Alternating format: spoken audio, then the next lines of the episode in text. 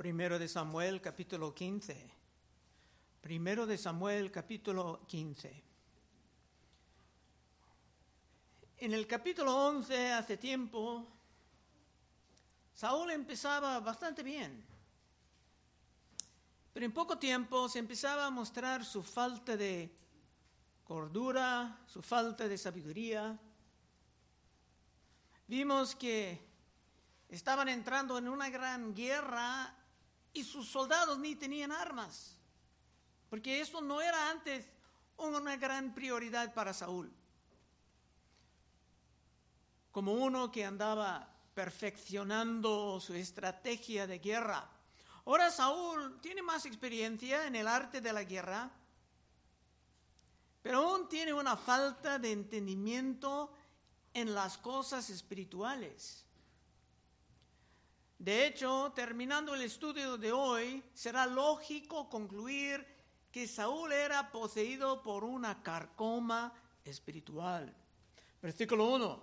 Después Samuel dijo a Saúl, Jehová me envió a que te ungiese por rey sobre su pueblo Israel. Ahora pues, está atento, está atento a las palabras de Jehová.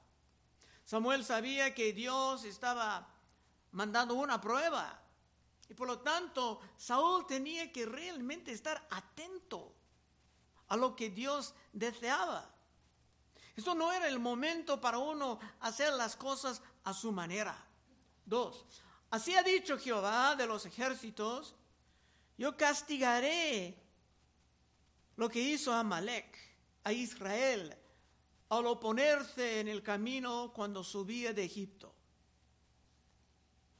Dios como el dueño del mundo tiene el derecho de decidir el momento de la destrucción de ciertas etnias.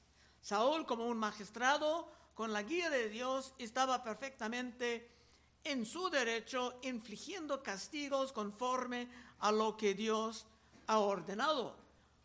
No es el mismo en el Nuevo Testamento, pero aún en el Nuevo Testamento vimos en Romanos 13 algo de estos hombres que son magistrados, jueces, gobernadores, reyes, presidentes.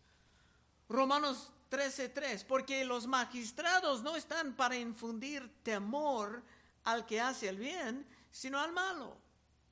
¿Quieres pues no tener temer la autoridad? Haz lo bueno y tendrás alabanza de ella porque es servidor de Dios para tu bien. Pero si haces lo malo, teme, porque no en vano lleva la espada, pues es servidor de Dios, vengador para castigar al que hace lo malo. Y en aquel momento Dios informaba a Saúl que sería su vengador en algo grande. Tres, ve pues y hiere a Malek y destruye todo lo que tiene. Y no te apiades de él. Mata hombres, mujeres, niños, y aún los de pecho, vacas, ovejas, camelos, camellos y asnos. Esto era una venganza divina, o sea, una guerra santa conforme a lo que Dios ha decidido. Y era por muchas ofensas pasadas. Dios dijo generaciones atrás, por medio de Moisés en Deuteronomio 25, 17, sobre ese pueblo. Acuérdate de lo que hizo Amalek contigo en el camino cuando salí de Egipto, de cómo te salió al encuentro en el camino y te desbarató a la retaguardia y todos los débiles que estaban detrás de ti. Era algo abominable. Los débiles que estaban atrás, que no pudieran alcanzar a los demás, vino Amalek para atacar. Cuando tú estabas cansado y trabajado y no tuvo ningún temor de Dios. Dios dijo a Abraham, bendeciré a los que te bendicen, maldeciré a los que te maldicen. Y Dios va a estar firme con su promesa. Ahora Dios iba a restaurar en el pueblo de, los de Amalek algo del temor de Dios. Cuatro. Saúl pues convocó al pueblo y le pasó revista en Telaim doscientos mil de, a pie y diez mil hombres de Judá. Judá aquí era un poco pequeño, pero en unos capítulos el reino entero estará debajo de Judá cuando David está levantado a la posición de rey. 5. Y viniendo Saúl a la ciudad de Amalek, puso emboscada en el valle, y dijo Saúl a los ceneos, los ceneos no eran malos, idos, apartados y salid de entre los de Amalek, para que no os destruya juntamente con ellos, porque vosotros mostrasteis misericordia a todos los hijos de Israel cuando subían de Egipto. Y se apartaron los ceneos de entre los hijos de Amalek. Aún en esto, Saúl estaba actuando correctamente, porque los ceneos eran descendientes de Jetro, el suegro de Moisés, generaciones atrás, y siempre eran buenos con los hebreos. Siete. Y Saúl derrotó a los amalecitas desde Ávila hasta llegar a Shur, que está al oriente de Egipto, y tomó vivo a Agag, rey de Amalek, pero todo el pueblo mató a filo de espada. Y Saúl el pueblo perdonaron a Agag y a lo mejor de las ovejas y del ganado mayor, de los animales engordados, de los carneros y de todo lo bueno, y no lo quisieron destruir, mas todo lo que era vil y despreciable, destruyeron. Saúl simplemente no entendía. Todo iba a ser dedicado a Dios en destrucción. Y él dijo, pues Dios puede tenerlo lo muy miserable y nosotros vamos a sacar para nosotros lo bueno. Esto era un error fatal. Saúl hizo lo que Dios dijo, más o menos, cambiando muchos términos del orden. En fin, Saúl hizo lo que Dios ordenaba, pero lo hizo a su manera. Esto es la evidencia de su carcoma espiritual. Es como que Saúl tenía un cáncer en su espíritu pensando que era suficiente dar a Dios una obediencia parcial. 10. Y vino palabra de Jehová a Samuel diciendo, me pesa haber puesto por rey a Saúl, porque se ha vuelto de en pos de mí y no ha cumplido mis palabras. Y se apesadumbró Samuel y clamó a Jehová toda aquella noche. Samuel sabía que esto era un desastre. Samuel realmente amaba a Saúl y deseaba lo mejor para él. Pero ahora, otra vez, Dios estaba completamente harto con este rey y su autonomía. No quería la ley de Dios, inventaba sus propias leyes. Saúl estaba portándose como los fariseos, corruptos en el tiempo de Cristo, que ofrecían su obediencia parcial. Como Cristo dijo de los fariseos en Mateo 23, 23. Ay de vosotros, escribas y fariseos, hipócritas, porque diezmáis la menta y el eneldo y el comino y dejáis lo más importante de la ley, la justicia, la misericordia y la fe. Esto era necesario hacer sin dejar de hacer aquello. ¿Qué estaba pasando ahí? Daban un poco de obediencia en cosas pequeñas como una cortina de humo para esconder de que estaban robando casas de viudas. Y esto era muy común entre los judíos. Se pensaban que si estaban honrando a Dios en ciertas cosas pequeñas, no importaba nada si estaban totalmente rebeldes en otras áreas. Pablo nos enseñaba cómo el corazón sincero debe de responder. En 2 de Corintios 7:1 dice, "Así que amados, puesto que tenemos tales promesas, limpiémonos de una porción de, la contaminación. No, de toda contaminación, de carne y de espíritu, perfeccionando la santidad en el temor de Dios. Nadie va, nadie va a hacer esto perfectamente, pero debe ser el, meta. Eso es algo que no tenía, el temor de Dios. En esto era un poco como Amalek. Ninguno de los dos tenían el temor de Dios. Como dijo Salomón, Proverbios 1.7, si alguien quiere leer. Al principio de la sabiduría es el temor de Jehová. Los insensatos desprecian la sabiduría y la enseñanza. Amén, gracias Walter. Bueno, lo hecho, hecho estaba, no habrá manera de corregir la situación tan trágica. 12. Madrugó luego Samuel para ir a encontrar a Saúl por la mañana y fue dado aviso a Samuel diciendo, Saúl ha venido a Carmel y aquí se levantó un monumento. Y dio la vuelta y pasó adelante y descendió a Gilgal. Por la historia de los judíos, se dicen de este monumento que Saúl levantaba un mon monumento a sí mismo, honrando a su gran éxito en esta batalla con Agag. Y esto es otra evidencia de su carcoma espiritual. Sa Saúl siempre pensaba en la manera en que el pueblo iba a pensar de él. Vamos a ver, en muchos capítulos van a, las mujeres van a cantar, Saúl ha matado sus miles, pero David sus diez miles. Y va a decir, no, no, no, no lo puedo soportar esto. El pueblo era casi su ídolo. Saúl tenía más temor del pueblo que tenía temor de Dios. 13. Vino pues Samuel a Saúl y Saúl le dijo, bendito seas tú de Jehová, yo he cumplido la palabra de Jehová. Saúl estaba hablando como un creyente, pero estaba portándose como un incrédulo. ¿Y tú? 14. Samuel entonces dijo, pues qué valido de ovejas y bramido de vacas es este que yo oigo con mis oídos. Una manera retórica de responder.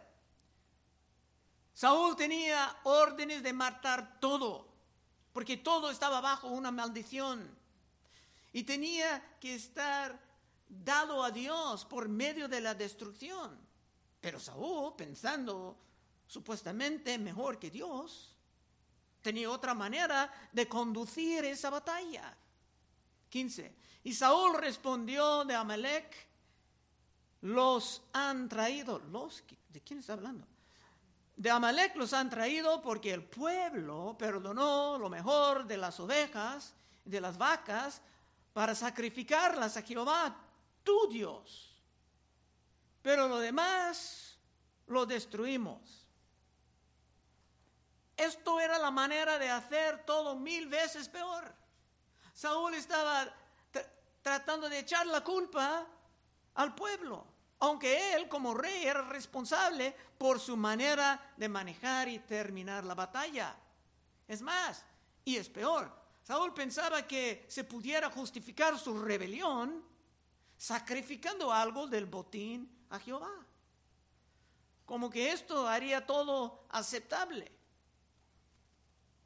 La ley del Testamento Antiguo dijo que ni se pudiera traer el dinero de una prostituta para meterlo en la, en la ofrenda, como que esto lo hizo aceptable. Una vez en Las Vegas estuve visitando y fui a la iglesia católica con mis padres cuando ellos acaban de mudarse allá, el sacerdote dijo, todos los chips que tienen de los casinos los vamos a recibir. Y yo tenía mis dudas. 16. Entonces dijo Samuel a Saúl, déjame declararte lo que Jehová me ha dicho esta noche. Él le dijo, ti. Es que Samuel tomaba su trabajo muy en serio. Y Samuel estaba orando por Saúl toda la noche, luchando con Dios, buscando una salida de esta situación tan explosiva. 17. Y Samuel, y dijo Samuel, aunque eres pequeño en tus propios ojos, ¿No has sido hecho jefe de las tribus de Israel y Jehová te ha ungido por rey sobre Israel? Pensando en todo lo que Dios ha hecho para Saúl, Saúl debería de estar más respetuoso con la palabra y con los deseos de Dios. Como dice en Salmos 116, 12, ¿qué pagaré a Jehová por todos sus beneficios para conmigo? Pero Saúl estaba pagando con el puro desprecio. 18. Y Jehová te envió en misión y dijo, ve, destruya a los pecadores de Amalek y hazles guerra hasta que los acabes. ¿Por qué pues no has, oído la voz de Jehová? Sino que vuelto al botín has hecho lo malo ante los ojos de Jehová. Samuel tenía que explicar todo muy, muy claramente porque Saúl estaba hundiéndose en su autoengaño. 20. Y Saúl respondió a Samuel, antes bien, he obedecido la voz de Jehová. Y fui a la misión que Jehová me envió. Y he traído a Agag, rey de Amalek, y he destruido a los amalecitas, mas el pueblo tomó del botín ovejas y vacas, las primicias del anatema. Anatema quiere decir, estaba maldecida, para ofrecer sacrificios a Jehová, tu Dios, en Gilgal. Otra vez, como Adán, Saúl trataba de echar la culpa de sus errores graves a otras personas. Más síntomas de una carcoma espiritual. Y para si esto está pasando en las casas de algunos aquí, las hermanas pueden escuchar de Génesis 3:9. Mas Jehová Dios llamó al hombre y le dijo, ¿dónde estás tú? Y él respondió, oí tu voz en el huerto y tuve miedo, porque estaba desnudo y me escondí. Y Dios le dijo, ¿quién te enseñó que estabas desnudo? ¿Has comido del árbol de que yo te mandé no comiese? Y el hombre respondió, la mujer, la mujer que tú me diste por compañera me dio del árbol y yo comí. Los que tienen sus espíritus controlados por ese cáncer van a siempre tratar de echar la culpa a otros. No lo hagas en casa porque las hermanas ya están advertidas. 20. Y Saúl respondió a Samuel, antes bien he obedecido la voz de Jehová y fui a la misión que Jehová me envió. Y he traído a Agag, rey de Amalek, y he destruido a los amalecitas. Mas el pueblo, el pueblo tomó el botín, ovejas y vacas, las primicias del anatema para ofrecer sacrificios a Jehová, tu Dios en Gilgal. Y mira lo que dice de Dios. No dice mi Dios, no dice nuestro Dios, sino que dice tu Dios. Esta es una carcoma espiritual. 22. Y Samuel dijo, ¿se complace Jehová tanto en los holocaustos y víctimas como en que se obedezca las palabras de Jehová? Ciertamente el obedecer es mejor que los sacrificios y el prestar atención que la grosura de los carneros. Es una un buen capítulo de instruir a sus hijos, porque si no quieren escuchar, cuando estás hablando de cosas específicas y prestar atención que la grosura de los carneros. El propósito de los sacrificios en la Biblia era para ayudar a la persona arrepentida del Testamento Antiguo a ver la sangre de Cristo por medio del simbolismo. Pero un sacrificio no iba a servir de nada para Saúl porque no era ni arrepentido. Saúl estaba portándose más bien como los del primer capítulo de Isaías. Isaías 1:11, Dios hablando. a una temporada de apostasía, mucha corrupción en Israel. ¿Para qué me sirve, dice Jehová, la multitud de vuestros sacrificios? Hastiado estoy de holocaustos, de carneros y de cebo, de animales gordos. No quiero sangre de bueyes, ni de ovejas, ni de machos cabríos. ¿Quién demanda esto de vuestras, vuestras manos cuando venís a presentaros delante de mí para hollar mis atrios? No me tragáis más vana ofrenda. El incienso me es abominación. Luna nueva y día de reposo, el convocar a asambleas, no lo puedo sufrir. Son iniquidad vuestras fiestas solemnes. ¿Qué quiere decir todo esto? Hermanos, es que cuando estamos hundiéndonos en la rebelión, es absurdo pensar que podemos dar una forma de alabanza a Dios. Hasta que haya un profundo arrepentimiento en nuestros corazones. Saúl definitivamente estaba mostrando a todos su carcoma espiritual. 23. Porque como pecado de adivinación es la rebelión, y como los ídolos e idolatría, la obstinación. Por cuanto tú desechaste la palabra de Jehová, Él también te ha desechado para que no seas rey. La rebelión es como la brujería. De hecho, Saúl va a ir buscando la ayuda de una bruja, más tarde, porque esto era consistente con su carcoma. 24. Entonces Saúl dijo a, Samuel, yo he pecado, pues he quebrantado el mandamiento de Jehová y tus palabras, porque temí al pueblo. No tenía temor de Dios, pero sí tenía temor del pueblo. Y consentí a la voz de ellos. Perdona pues ahora mi pecado y vuelve conmigo para que adore a Jehová. Esto parece un arrepentimiento, pero no es sincero. Primeramente, esto no vino de su corazón, sino que era forzada escuchando que iba a perder su posición como rey. Segundo, su deseo más urgente no era paz con Dios, sino una apariencia de que estaba bien con Samuel delante del pueblo. El pueblo otra vez era su ídolo, o sea, su público era su ídolo, en vez de dar honra a Dios. 26. Y Samuel respondió a Saúl, no, veré, no volveré contigo, porque desechaste la palabra de Jehová y Jehová te ha desechado para que no seas rey sobre Israel.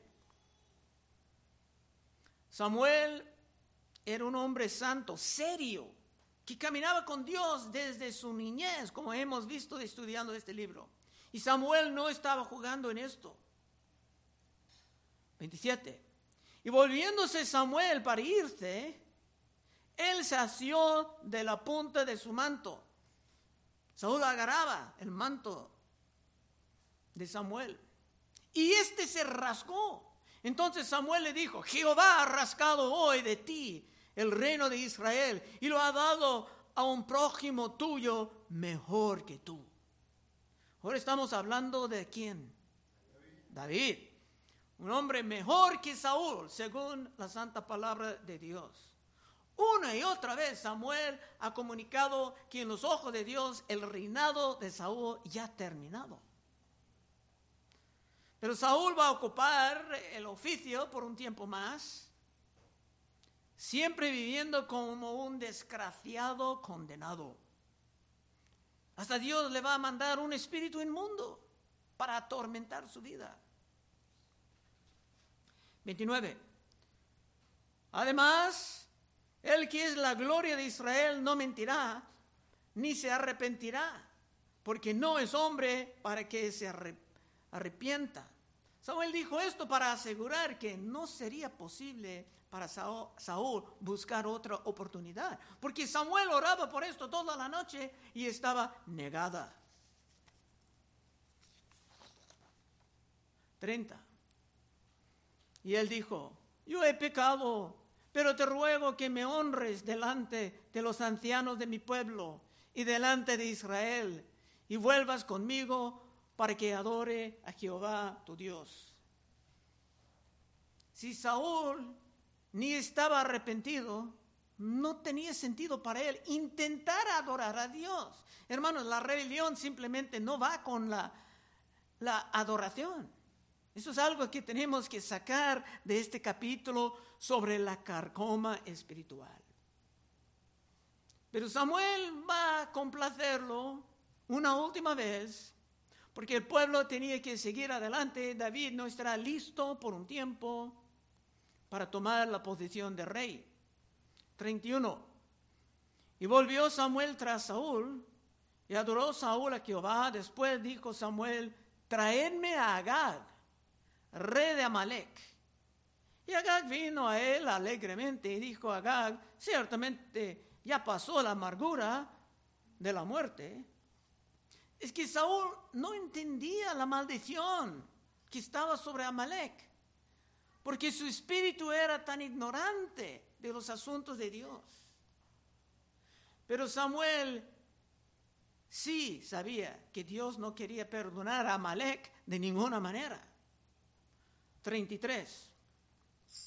Y Samuel dijo, como tu espada dejó a las mujeres sin hijos, así tu madre será sin hijos entre las mujeres. Entonces Samuel cortó en pedazos a Agag delante de Jehová en Gilgal. No podemos olvidar que Samuel, aunque era grande ya de su edad, ha servido muchos años como juez y entendía la naturaleza de la justicia divina. Y su eliminación de Agag sí era una forma de alabanza. Porque dice, Samuel cortó en pedazos a Agag delante de Jehová. Y seguramente haciendo esto, la ira, la furia de Dios estaba calmada un poquito. 34. Se fue luego Samuel a Ramá y Saúl subió a su casa en Gabaa de Saúl. Y nunca después vio Samuel a Saúl en toda su vida. Y Samuel lloraba a Saúl. Y Jehová se arrepentía de haber puesto a Saúl por rey sobre Israel. Bueno, el pueblo deseaba un rey como los del mundo. Pero podemos ver que era muy peligroso tener un rey así sobre el pueblo de Dios. Lo que el pueblo de Dios necesitaba más bien era un hombre según el corazón de Dios. Y Dios ya tenía ese hombre seleccionado. Aplicación. Vimos aquí, como hemos visto en el Nuevo Testamento con los fariseos, que una obediencia parcial, distorsionando o hasta rechazando la palabra de Dios, es un gran peligro. Y si tú en este momento estás viviendo en una obediencia parcial, honrando a Dios en una área de tu vida, mientras despreciando a Dios en otra área de tu vida, entonces quiero orar para ti en unos momentos. Otra cosa que dijo Salomón en Proverbios 28, 13, el que encubre sus pecados no prosperará, mas el que los confiesa y se aparta alcanzará misericordia. Para caminar con Dios en sinceridad, tenemos que abandonar toda forma de rebelión, porque es como la adivinación, es como la brujería o como convivir entre los hechiceros. Y esto puede dejarte descalificado por toda forma de alabanza de Dios. Y finalmente un punto para los padres. Debe ser para los abuelos también, pero normalmente los abuelos no aplican mucha disciplina a los niños. Pero hay muchas familias cristianas que han sacado algo de este capítulo para regañar a sus hijos. Si sus hijos también quieren ofrecer a sus padres una obediencia parcial, los padres respondan así. ¿Me has obedecido? Dice el niño, sí. Pues qué valido de ovejas y bramido de vacas es esta que oigo en mis oídos. Claro, sus hijos tienen que conocer este capítulo muy bien antes y ojalá puedes enseñar esto en casa. Pero he escuchado muy buenos resultados con esto. Y si tus hijos respondan más bien en inglés, puedes enseñarles el capítulo en inglés. Y si vienen a ti ofreciendo una obediencia parcial, puedes responder, Did you do what I told you? Y cuando el niño dice, pues sí, te puedes responder, What then is this bleating of sheep in my ears? And the lowing of the oxen which I hear. Pero para funcionar esto, tus hijos tienen que ver con claridad que tú no estás también ofreciendo una obediencia parcial a tu Dios al mismo tiempo. Amén.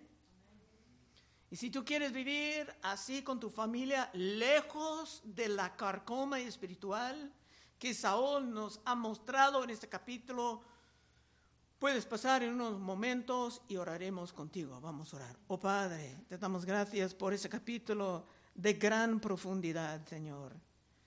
Queremos disfrutar alabándote, Señor. Y si estamos en rebelión en diferentes áreas, seguramente ese mensaje puede tocar a, a cada persona aquí.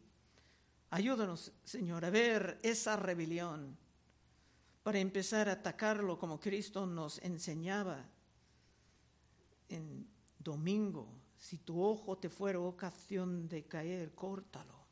Ayúdanos, Señor, a entrar en este proceso para realmente disfrutar las alabanzas contigo. Pedimos en el nombre de Cristo. Amén. Bueno,